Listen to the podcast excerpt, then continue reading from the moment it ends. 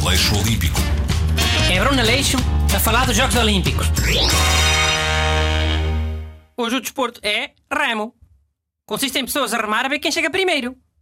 Busto, diz aí as variantes. Então, há duas diferenças principais. Masculino e feminino. Eh, não, há, há o chamado skiff, que é Ah, quando. não há uma diferença, Busto. Andamos muito politicamente corretos. Igualdade. Mas ficas a saber que nos Jogos Olímpicos existe essa diferença. Não podes ignorar. Mas és contra a igualdade, Renato? Não, claro que não. É o que parece.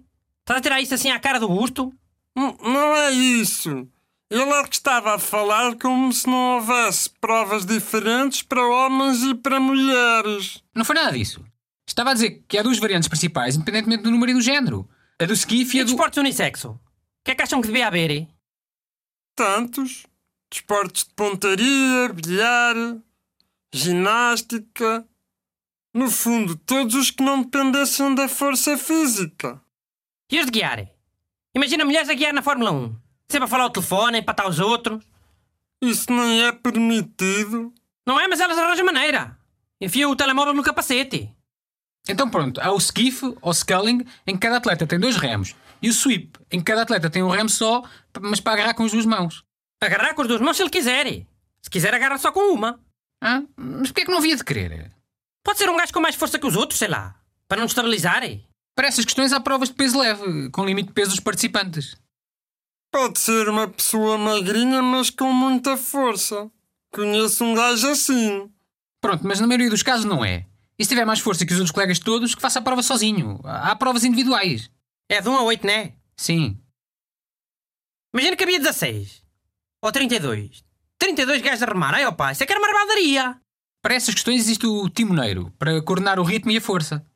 O gajo mais longe ouve o timoneiro mais tarde. O som tem uma velocidade de propagação. Na posição acontece muitas vezes. À frente, ao lado do andor, vão acabar uma Maria. No fim da posição ainda estão a começar. hein? Pronto, mas neste caso não é significativo. São só oito e o último atleta houve praticamente ao mesmo tempo. Historicamente, o timoneiro era um atleta que se aleijou e não pôde participar mais. Os amigos tiveram pena e disseram para ele vir. Vais puxar por nós. Pois como isso não sequer é importante. Enfim. Mas enfim, o quê? Aí o timoneiro não tem importância, é só fingir. Sim, senhora! E o maestro foi inventado para o Beethoven. Ele era surdo, mas também queria ir. Tinha um papel à frente e mexia-se conforme o papel indicava. Depois passaram todos a fingir que era uma coisa importante. Aleixo Olímpico. É Bruno Aleixo a falar dos Jogos Olímpicos.